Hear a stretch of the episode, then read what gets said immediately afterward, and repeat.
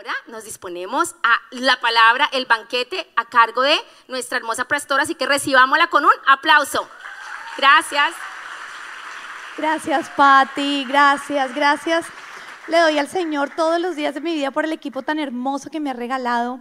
Me honra muchísimo ver la pasión con la que Patti eh, las invita a recibir al Señor, nos invita a todas a saludarnos las unas con las otras. Muchas gracias también a, a todas estas mujeres preciosas que se han dispuesto a servir en Adórnate y en su iglesia Full Life. Gracias. Y pensando en el equipo, pensé entonces en la invitación que todas nosotras recibimos el domingo en nuestra iglesia cuando nos invitaron a venir acá el jueves. Y la verdad es que yo siempre estoy muy involucrada en las invitaciones y siempre le digo a Clau, pero esta vez ella me dijo, esta vez no me tocó decirle mucho, sino que salió la invitación y ella dijo, bueno, ya que les gustó como la pastora predicó el domingo, esperamos que vengan el jueves. Entonces creo que aquí están todas las que les habló el Señor el domingo. ¿Sí? Bueno, y también la invitación era con una foto de mi equipo que tenía en este cuadrito. Y este cuadrito es un cuadrito que a mí me ha acompañado hace mucho tiempo y me gusta mucho lo que dice porque dice, bloom where you are planted. Y la verdad me ha acompañado bastante tiempo y todas las veces yo lo sigo cargando porque me gusta mucho lo que dice. Así que cuando las vi ellas en esa foto, en esa invitación, dos cosas me dijo el Señor. La primera, ese es el título de la enseñanza de la prédica de hoy. ¿Cuál es? Bloom where you are planted. Y lo segundo que me dijo el Señor fue, bueno, te estás dando cuenta que en muy corto espacio de tiempo te estoy invitando a que lleves tú la palabra. Y la verdad fue que me sentí tan honrada, privilegiada, pero eso me llevó a pensar en dos cosas. La primera es que cuando prediqué sobre el dolor, creo que todos nos conectamos mucho porque todos pasamos por dolor, ¿no es así? Y todos además queremos aprender a vivir sin el dolor, sino queremos aprender a procesarlo para ser libres de él. Y el Señor nos mostraba entonces su cruz, su cruz. Y a través de la cruz podemos sacar los dos elementos correctos para procesar el dolor. ¿Lo, recuerdan? ¿Cuáles son los dos elementos correctos para procesar el dolor? ¿Alguien lanzada que se, eh, se anime a decírnoslos? Muy bien, el perdón, estamos aprendiendo, nos estamos edificando muy bien. Y el segundo es la esperanza. Así que esa prédica, por la cual de pronto muchos de ustedes hoy aceptaron la invitación a venir, adórnate, cuando el Señor me la regaló, me puso a pensar en su cruz, en lo que significó para Él pasar por el dolor de morir siendo completamente inocente, pero con su infinito amor por cada uno de nosotros y para darnos vida eterna. Y entonces el Señor me dijo, bueno, y esta predica que ya te regalé el título, quiero que me pienses y la imagen de Jesús de esta predica de hoy es Jesús con hambre. Jesús con hambre. ¿Recuerdan ustedes la historia en la Biblia cuando Jesús en la mañana se levanta y va caminando y tiene hambre y se encuentra con una planta de higos y como tiene hambre, ¿qué hace? Busca el fruto de la planta y al darse cuenta que no tiene fruto, ¿cómo se pone? Malhumorado y la maldice. Y le dice que nunca más vuelvas a dar fruto. Así que cuando si tú lograste pensar en el dolor y pudiste llegar a la cruz de Jesús, hoy que estamos pensando en florecer, en dar fruto, quiero que tengas en mente todo el tiempo la imagen de Jesús con hambre y muy molesto. Porque en el momento en el que necesitaba el fruto de la higuera, ella no lo había dado. Y se enojó y la maldijo. Así que de la misma manera que tú y yo creemos que Dios quiere que tú y yo procesemos el dolor y seamos libres del mismo, tú y yo también estamos llamadas a dar fruto, a florecer. Tú y yo estamos llamadas a dar color. Tú y yo estamos llamadas, como lo dice el título de la prédica de hoy, a dar fruto donde estamos plantadas. Amén. Y todas nosotras estamos plantadas en algún lugar. Y todas nosotras además queremos dar fruto. Eso no es algo que solo Jesús quiere. Tú y yo queremos florecer. Porque sabes que realmente florecer es cumplir nuestro propósito. Cuando tú y yo florecemos, cuando tú y yo damos fruto, estamos finalmente logrando para lo que fuimos enviadas acá a la tierra. Y tú y yo nacemos con una necesidad de propósito. Y nada más hermoso que cuando lo alcanzamos. Nadie dice quiero sufrir, eso ya lo, ya lo entendimos, bueno, solo los legendarios. Pero también, tampoco, perdón, ninguna de nosotros quiere decir me quiero pasar la vida sin fruto, marchita, seca, escondida en la cueva. Así que esta prédica es para ti y para mí. Amén. Sin embargo, nos damos cuenta en la vida que no solo es suficiente querer las cosas. Hay muchas cosas que nosotros podemos querer, pero no por solo quererlas las obtenemos. Amén. Nos damos cuenta eso con los niños con una facilidad. Ellos quiero, quiero, quiero, pero la realidad es que el hecho de que ellos quieran cosas no, los, no, no los hace obtenerlas. Y ocurre lo mismo contigo y conmigo. Así que aunque nosotras queremos ser mujeres de fruto, queremos florecer, no solo es suficiente quererlo. No solo es suficiente desearlo. Hay ciertas cosas que hacen que una planta florezca. Hay ciertas cosas que hacen que un fruto pueda dar su fruto. Y por eso es que hoy trajimos estas preciosas flores que además son reales. ¿Les pareció algún, momento creyó que eran de mentiras? Bueno, les cuento la historia rápidamente a ustedes las mujeres, porque esto es un tema de mujeres y me tocará hacer esto el domingo. Creo que mi esposo me regañaría. Me no, no, eso no nos interesa a los hombres. Pero nosotras sí. Bueno, estas dos matas preciosas eh, son del Green Room, acá de nuestra iglesia, donde eh, recibimos a todos los siervos y ellos pasan el tiempo ahí mientras que sirven. Y esta eh, matera tan linda es de mi casa. Y hoy precisamente fui al vivero más lindo de toda la ciudad, que se llama Pop's Nursery, a comprarles las plantas. O sea que si tú quieres plantas, ve a ese lugar, te lo recomiendo. Y compré estas plantas hermosas, parecieran de mentiras, ¿no es así? Pero son de verdad. Y en mi búsqueda por las plantas, porque esta matera va en la entrada de mi casa, tuve que hacer ciertas preguntas claves para poderlas escoger. Me enamoré de muchas, pero quien me atendía, Jenny, me decía, esas no se pueden porque esas no les gusta el sol. Y donde yo la voy a poner reciben mucho sol y se van a quemar. Otros me decían, no, esas son solamente para dentro de la casa. Y me tocó así averiguar hasta finalmente dar con estas. Así que nos empezamos a dar cuenta a través de algo tan hermoso como es la naturaleza y las plantas, que hay verdades en nuestra vida también espiritual que para dar fruto no solo es suficiente desearlo, necesitamos condiciones óptimas, condiciones únicas para poder alcanzarlo. Y es por eso que hoy quiero que empecemos dándonos un aplauso. A ver, démonos un aplauso.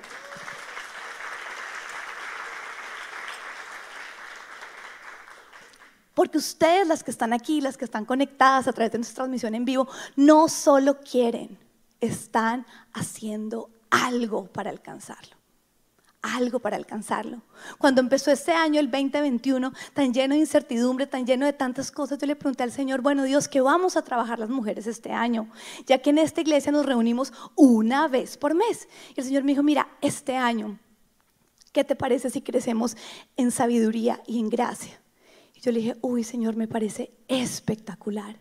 Así que todo este año hemos venido trabajando en sabiduría y en gracia. Y es supremamente sabio venir a la casa de Dios para recibir las condiciones, las instrucciones necesarias para que tú y yo podamos florecer. Amén. Muy bien, entonces, hay tres cosas que el Señor hoy te dice para que puedas florecer y dar fruto. Cuando yo miro esa planta, yo digo, hermosísimas, lo más lindo que tiene. Bueno, las hojas me encantaron, pero la escogí por el color de esas flores, ¿no es así? Además que bueno, no se ve mucho, la de la mitad es naranja y las dos de al lado las escogimos rojas. Pero entonces cuando tú miras tu vida, tú dices, bueno, ¿qué tanto color estoy supuesta a dar y realmente cuánto color estoy dando? Bueno, hay tres cosas hoy muy sencillas, muy prácticas, pero necesarias para que tú puedas dar fruto. Y te, las voy a decir las tres y después las vamos a desarrollar juntas. Dice, la primera es, identifica dónde estás plantada. La segunda, cuida tu boca. Y la tercera, resiste a la cobardía. Y me encanta verlas anotando. Me fascina. Me parece que son unas mujeres sabias cuando anotan. Bueno, empecemos. Entonces, ¿dónde estás plantada? El fruto que nosotros damos tiene completa relación con el terreno donde estamos plantadas. Es lo mismo que entender que lo visible tiene relación directa con lo invisible. No es lo mismo para una planta de sol estar bajo el sol que estar bajo la sombra. No es lo mismo. El terreno donde ella está va a determinar dónde está. Y entonces aquí es cuando tú y yo nos tenemos que preguntar, bueno, ¿dónde estoy plantada? Si hoy Dios quiere hacer una relación con mi vida y me está hablando de plantas, ¿dónde están mis raíces? Ahora, nota que las raíces son algo que no se ve, pero son los nutrientes que alimentan la planta. O sea que hay muchas cosas, mujeres, que de pronto yo como tu pastora te veo acá, pero no te veo cuando se acaba esta reunión. Pero en realidad, aunque de pronto los demás no lo estén viendo, tu fruto está siendo perjudicado o bendecido por las raíces, por ese lugar donde tú estás plantada. Así que es importantísimo que nosotras las mujeres pensemos qué lugares frecuentamos. ¿Cuáles son los lugares por los cuales nosotras pasamos bastante tiempo? Porque esos lugares determinan muchísimo nuestro fruto. También las personas que nos rodean. Basta con pensar con una mujer casada que sigue plantada en la casa de su madre. Y nos damos cuenta todo eso cómo puede llegar a robar el fruto de su matrimonio. Así que es importantísimo darnos cuenta dónde y de quién nos estamos rodeando constantemente porque eso determina nuestro, nuestro terreno. Vamos a la palabra de Dios en Mateo 7, 15, 20 y habla de el árbol y sus frutos. Cuídense de los falsos profetas Vienen a ustedes disfrazados de ovejas, pero por dentro son lobos feroces. Por sus frutos los conocerán. ¿Acaso se recogen uvas de los espinos o higos de los cardos? Del mismo modo, todo árbol bueno da fruto bueno, pero el árbol malo da fruto malo. Un árbol bueno no puede dar fruto malo y un árbol malo no puede dar fruto bueno. Todo árbol que no da buen fruto se corta y se arroja al fuego. Así que por sus frutos los conocerán. Les voy a contar una experiencia que me llevó cuando terminé de, escribir este versículo. Imagínense que buscando las plantas para mi matera nueva, salí y llamé a mi vecina. Y había una planta que ella tiene en su jardín que a mí me fascinaba y daba una, daba una flor divina, pero ya estaba marchita la flor. Entonces yo quería preguntarle a ella si sabía el nombre de esa planta. El caso fue que logré que mi vecina saliera y empezamos a hablar y yo le dije, ay, mira, es que yo quiero eh, unas flores y como a ti te da tanto sol, ellos van a estar ahí, quiero saber cómo se llaman. Y empezamos a hablar, empezamos a hablar y de pronto le mostré mis materas y de pronto ella empieza a sacar de la tierra de ella arrancó, yo te la regalo. Y yo, ay, sí, muchas gracias. Y me las metía en, la materia. Y yo, muchas gracias. Lo único que les tienes que comprar es la tierra. Eso sí, compra buena tierra. Porque la tierra determina. Y yo, ay, bueno, mil gracias. Y me regaló, eh, me las arrancaba. y además, claro, cada vez que arrancaba salía la araña. Y yo, ay, ella, ay, mijita, pero tú hace cuánto vives acá? Y yo, no, 10 años, pero es que me siguen sin gustar los bichos. Eso te van a acostumbrar, tranquila, eso te va a acostumbrar. Bueno, el caso fue que yo llené mis materias y eh, vino eh, Cheo a nuestra casa y Cheo sabe mucho de jardinería, así que le dije, Cheo, imagínate que mi vecina me regaló unas plantas. Y entonces, entonces le dije, pero me dijo que lo único que tengo que hacer es conseguir tierra. Y entonces me dijo, ah, bueno, muéstramelas. Y se las fui a mostrar y me dice, se queda mirando y se empieza a reír y me dice, pastora, eso es maleza te regaló puro, eso no vale nada, no, esa materia está muy linda como para que pongas eso. Y yo, ay, ¿en serio? Y bueno, finalmente entonces también me hizo el favor de botarlas a la basura. Pero con esto nos damos cuenta que hay plantas que parecieran ser de buen fruto, pero realmente no lo son. El que sí distinguía las plantas, a mí me parecieron hasta bonitas, tenían como unos chuzos así morados. Yo, oiga, están como modernas. Pastora, es maleza. ella se deshizo de su maleza gracias a mi inquietud por, por las plantas, pero nos damos cuenta que hay frutos que son malos. Y a veces nosotros vivimos como, yo en, en, términos de plantas, que hasta ahora las estoy empezando a conocer, como vivimos como nubladas de entender de la maldad, de que quien no está plantado en Cristo da un mal fruto. Y que nosotras también, quienes estamos plantadas en, Cristo, podemos y debemos dar buen fruto. También con esta porción de la palabra entendí lo triste que es que en tantas oportunidades los que estamos plantados en Cristo se nos sea juzgados tan duros por cualquier, por defecto que tengamos como un mal fruto, cuando en realidad estamos hablando de un defecto de nosotros. Pero la, Biblia lo que nos está enseñando en esta porción de la de, en esta porción de Mateo es que todo árbol bueno da fruto bueno. Así que hoy tú vas a decir, yo voy a dar fruto bueno porque yo estoy plantada en Cristo. Así que cuando nosotros las mujeres pensamos en dónde estamos plantadas, tenemos que pensar también en una de las necesidades más importantes del ser humano, pero en especial de la mujer, que es el sentido de pertenencia. Nosotras necesitamos sentir que hacemos parte de algo. Te lo repito, es una necesidad humana. Nuestros esposos también la, la, tienen. Los hombres que tú conoces, tus hijos, tu papá, todos tenemos esa necesidad. Pero nosotras las mujeres, sentirnos que somos parte de algo es algo que nos llena de muchísima gratificación. Por eso nos damos cuenta que para el hombre es de alguna manera más sencillo en muchas cosas afrontarlas solo. Pero para nosotras, nosotros necesitamos sentir que somos parte de algo para afrontar muchas cosas. Cuando hablamos, por ejemplo, en el colegio de las volunteer moms, rara vez encontramos a un papá, ¿no? Pero nosotras las mujeres nos encanta ser parte de los grupos. Y por eso es que también Adórnate es un lugar tan deseable para todas nosotras. Porque sentir que somos parte de un grupo de mujeres devotas nos hace mujeres de fruto. Pero entonces, ¿por qué es importante esto? Porque cuando tú entiendes que tú tienes una necesidad de pertenencia, tienes que entonces ser intencional de los lugares a donde tú vas a pertenecer. Y eso te va a ayudar a dar fruto. Busca lugares donde Cristo sea el centro.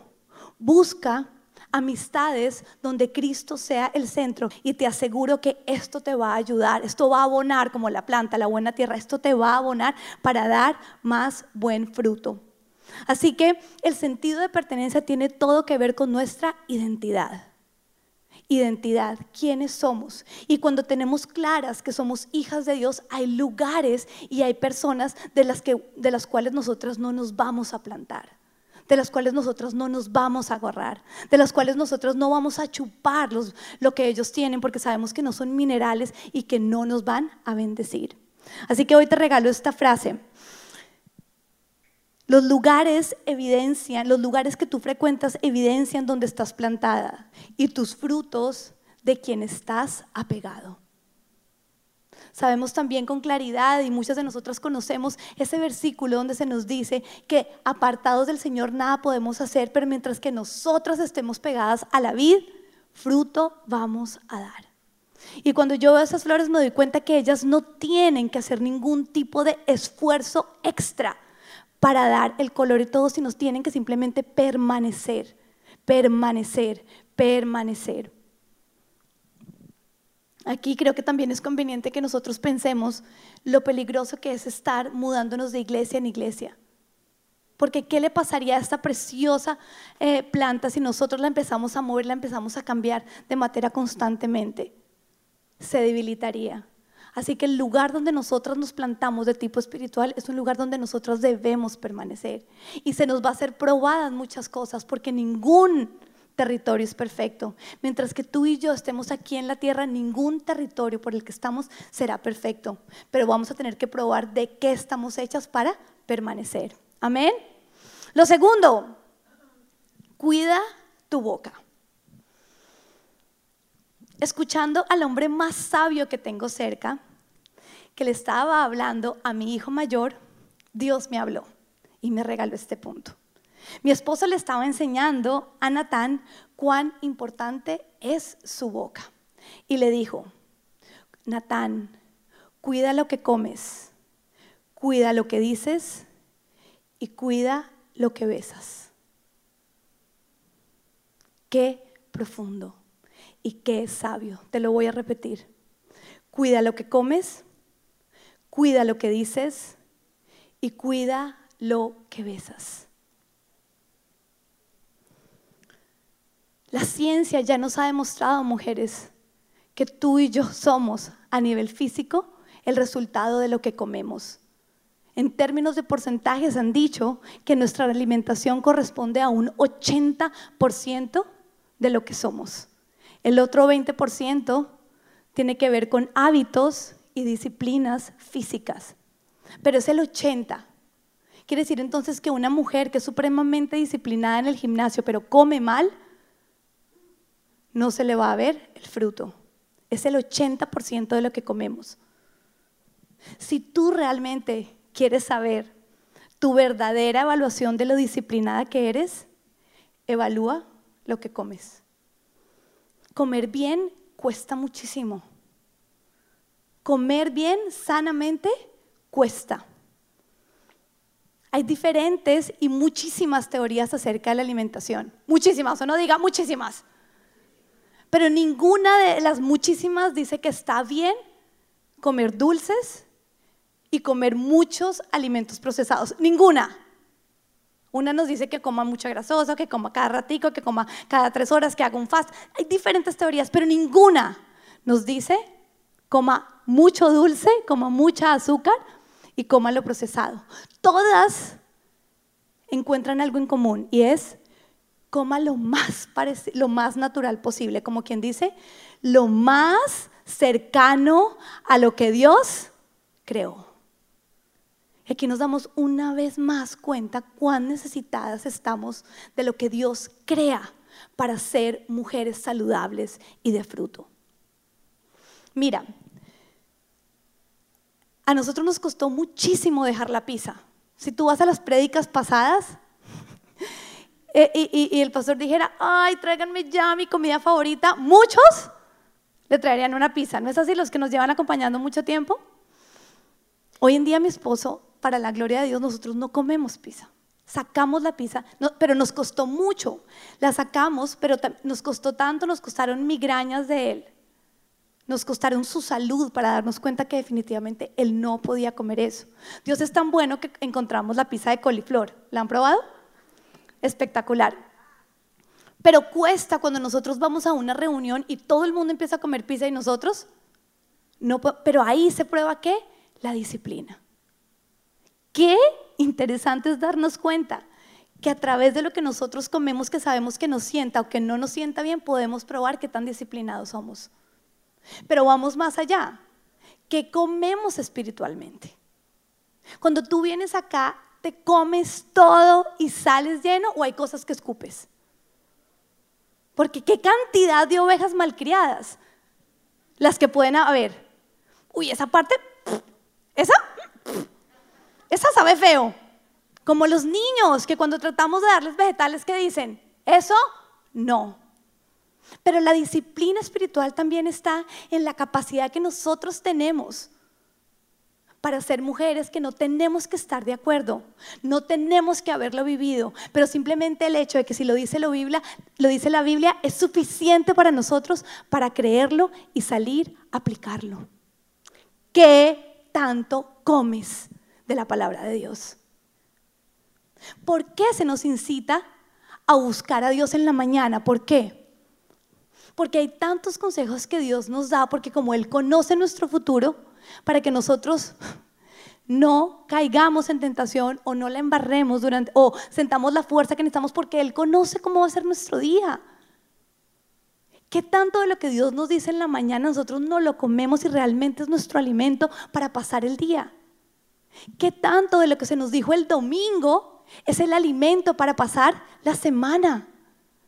¿Qué tanto de lo que se nos ha venido enseñando cada vez que venimos a este lugar es realmente nuestra fuerza y nuestro motor para nuestro día a día?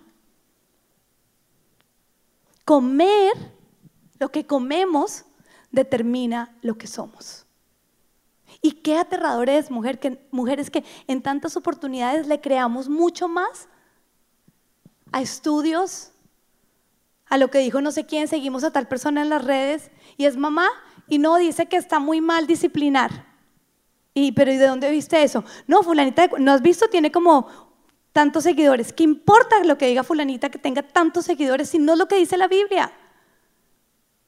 O sea, esa parte la escupes como mamá a la hora de que se te está dando el alimento correcto para ser la mamá sabia y levantar hijos en los caminos del Señor. ¿Esa es la porción del alimento que escupes?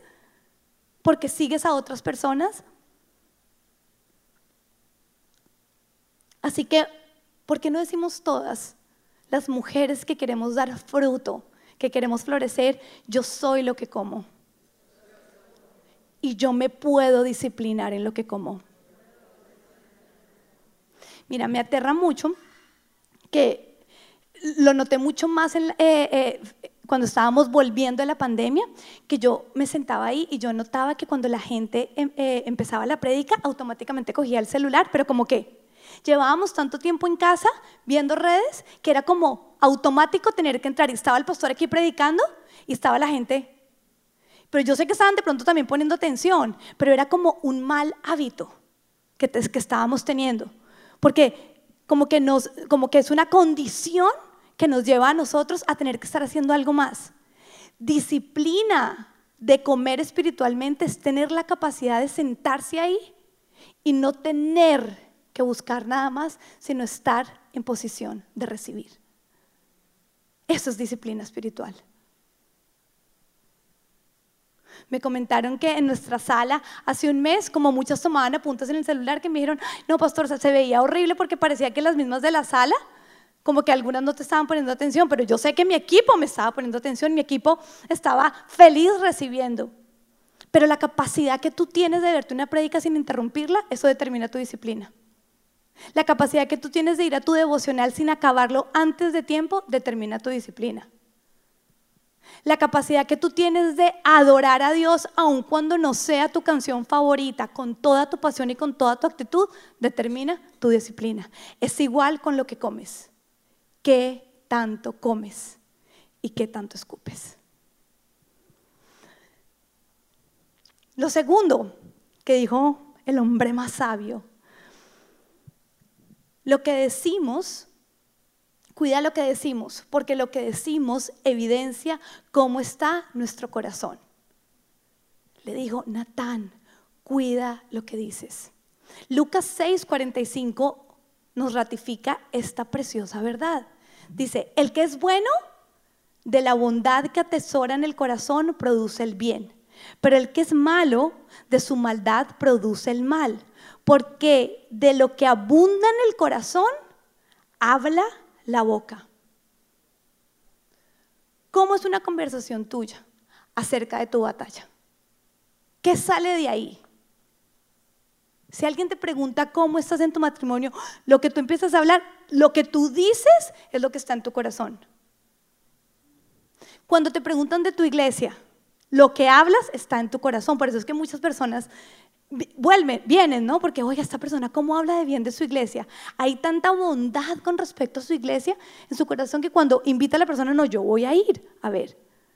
Cuando a ti se te pregunta sobre cualquier asunto, tú puedes saber cómo está tu corazón.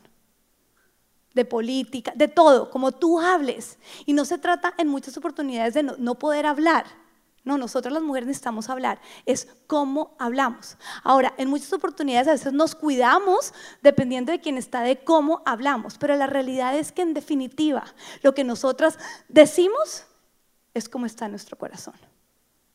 Es cómo está nuestro corazón. Y aquí me gustaría también que hiciéramos todas las mujeres que estamos aquí queriendo ser sabias y queriendo dar fruto, que reflexionemos acerca también del vocabulario es. ¿Qué es el vocabulario soez? Es decir malas palabras, decir groserías y utilizar la palabra inadecuada con respecto a algo. En los pasos hacia la libertad que hace Neil Anderson, él lleva a las personas a renunciar al vocabulario soez. Es gravísimo que nosotras con la misma lengua, dice la palabra de Dios, con la que adoramos al Señor, sigamos utilizando palabras incorrectas. Y aquí, por favor, no nos podemos escudar del lugar donde nosotras crecimos o nuestra cultura. Yo recuerdo, por ejemplo, que en, Bogotá, yo soy bogotana, por aquí hay una preciosa oveja que siempre me dice la pastora Rola. Pero los rolos, sin Cristo, cuando terminan una frase, siempre terminan con una última palabra que termina en on. ¿Saben ya todos cuál es? Porque es que ni siquiera la quiero decir. ¿Sí? ¿La cogieron? Es una grosería. Y la persona no está siendo grosera contigo, pero ¿qué hubo? Y no es que la persona sea un, pero así hablan. Vamos a la costa y en la costa también, ¿no? los paisas también, o sea, todos, sin importar la región donde hayamos nacido, tenemos un camino de escogencia para utilizar un vocabulario es. Pero te voy a decir una cosa, una mujer sabia no utiliza ese vocabulario.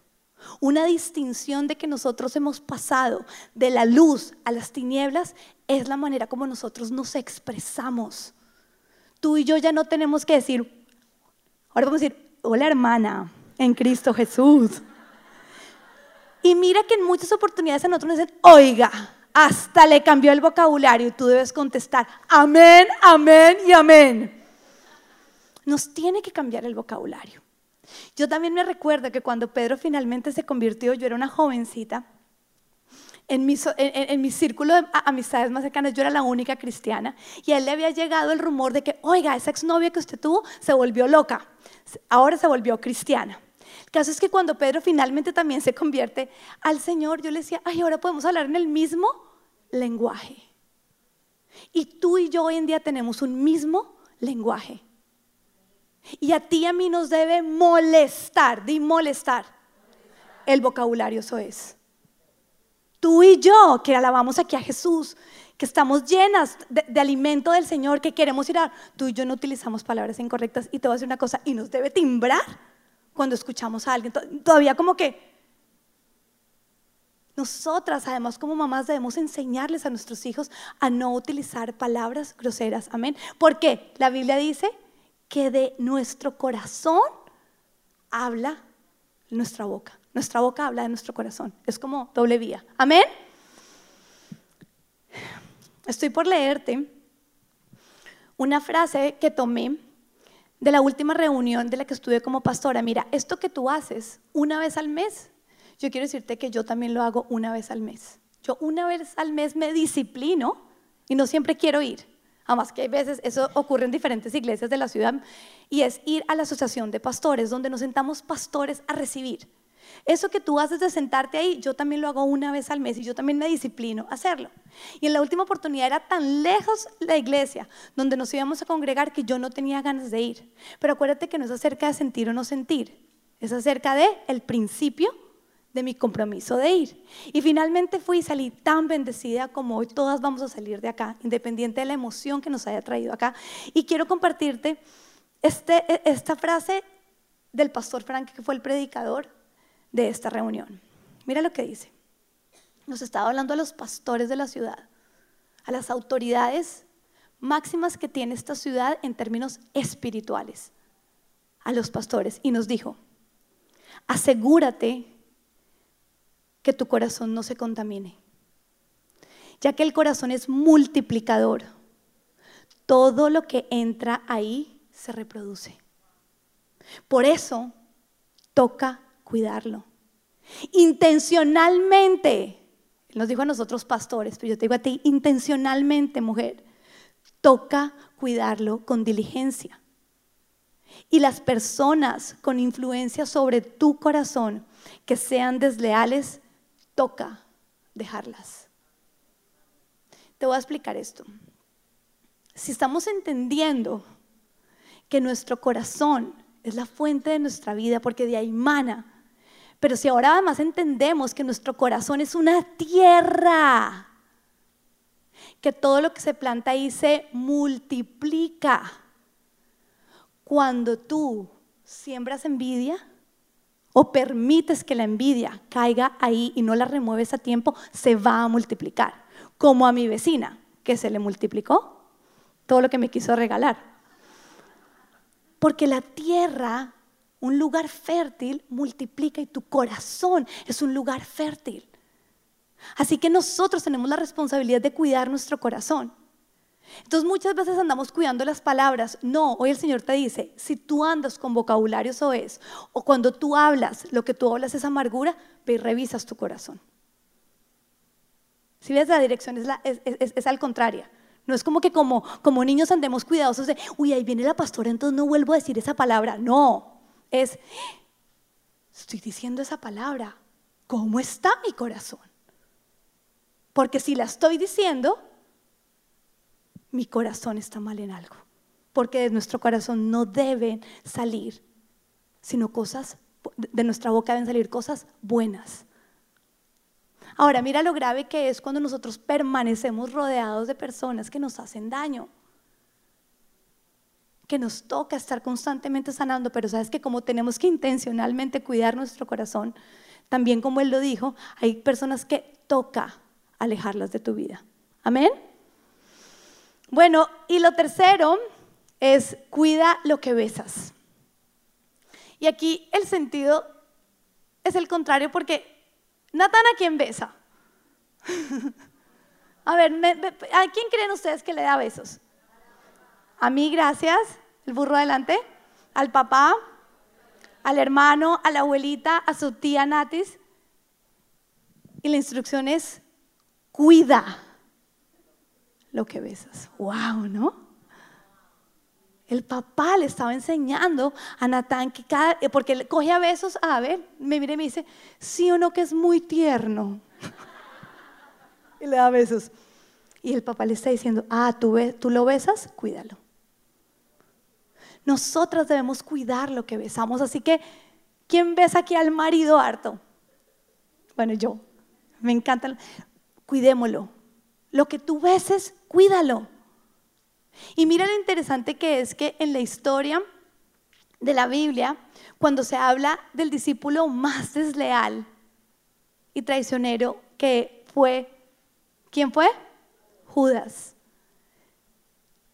Claramente a nosotros nos viene una imagen cuando entregó a Jesús, que es que lo besó. Nunca cuidó, nunca cuidó realmente a Jesús. Nunca lo cuidó, lo desprotegió completamente. Lo que tú besas es motivo de cuidado. Nadie escupa esto, todas traguémonoslo. Mm. Amén. Y tercero, mujeres, para cerrar, este era el tercer punto del segundo punto, pero tercero, resiste a la cobardía.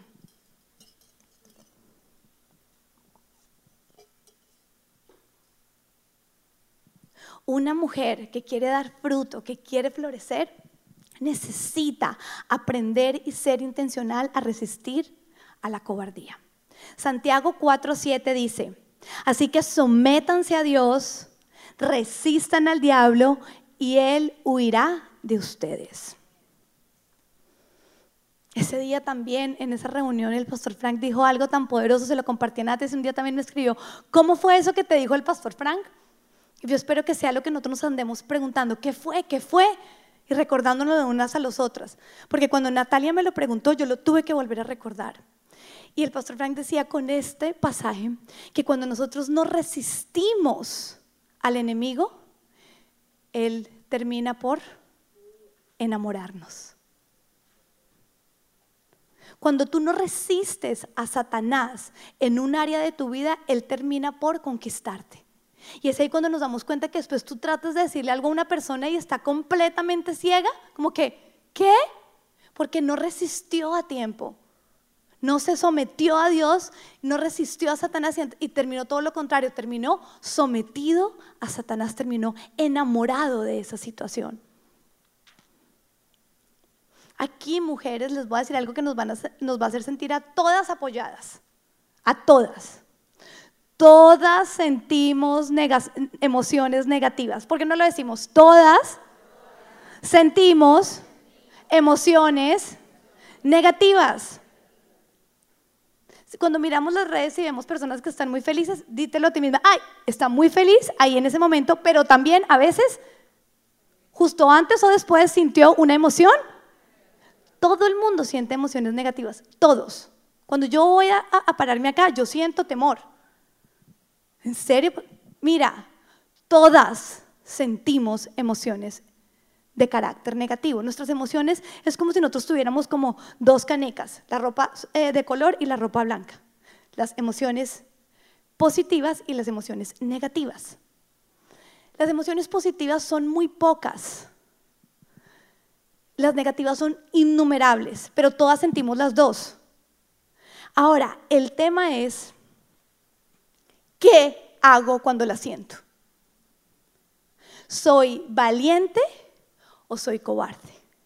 Todas como mujeres podemos llegar a sentir envidia. Todas como mujeres podemos llegar a sentir pereza. Todas como mujeres llegamos a sentir, dígame cualquier emoción negativa, son muchas. Depresión, aburrición, ansiedad, hambre. Eh, esa también es una negativa. No, todo tipo de, todas las sentimos. El tema es qué hacemos cuando las sentimos. Y yo con esta parte identifiqué la mentira más grande que Satanás nos dice a todas y es, tú eres la única que lo sientes. Terrible. Ush.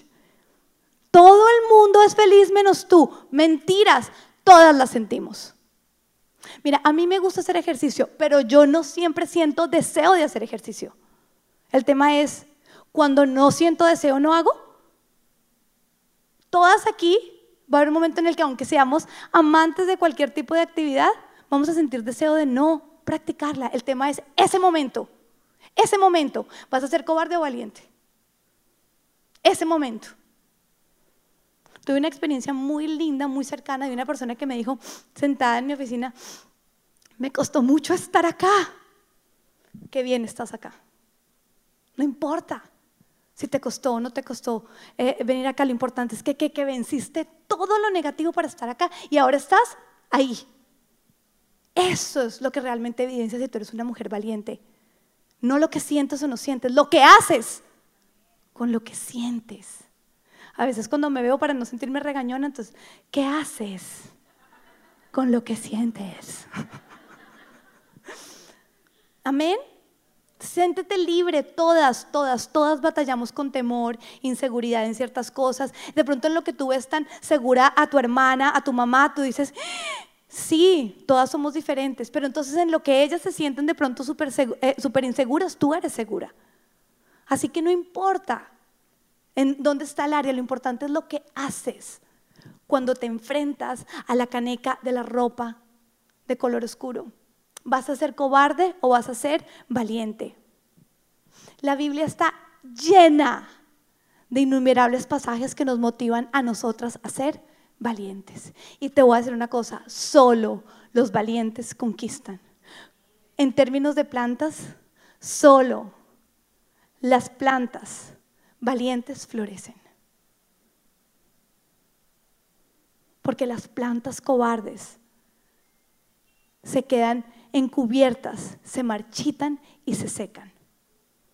Así que, así como empezamos hoy pensando en Jesús con hambre y cuánto le molestó que se no diera fruto, quiero que ahora, quiero llevarte ahora lo que él usó como parábola para edificar a sus discípulos. Y eso está en Lucas 13, versículos 6 al 9. Y dice, entonces les contó esta parábola. No sé si estaba pensando en ese día de mañana que tenía hambre. Pero les dijo, un hombre tenía una higuera plantada en un viñedo, pero cuando fue a buscar fruto en ella no encontró nada. Así que le dijo al viñador, mira, ya hace tres años que vengo a buscar fruto en esta higuera y no he encontrado nada. Córtala. ¿Para qué de ocupar terreno? Señor, le contestó el viñador déjala todavía por un año más para que yo pueda acabar a su alrededor y echarle abono. Así tal vez en adelante de fruto. Si no, córtala. Esta porción esta parábola es Dios diciéndonos, yo tengo gracia de ti. Si has sido cobarde, yo voy a tener gracia. Yo te voy a dar una oportunidad más. ¿Para qué? Para que seas valiente. Pero recuerda, recuerda que cuando tengo hambre yo espero encontrar en ti fruto. Así que cuida donde estás plantada, cuida tu boca. Y eso implica cuidar lo que dices, cuidar lo que comes y cuidar lo que besas. Y por último, no te sientas sola. Todas sentimos emociones de carácter negativo. Sé valiente, enfréntales y gánales y serás una mujer de fruto. Amén. Y que Dios las bendiga.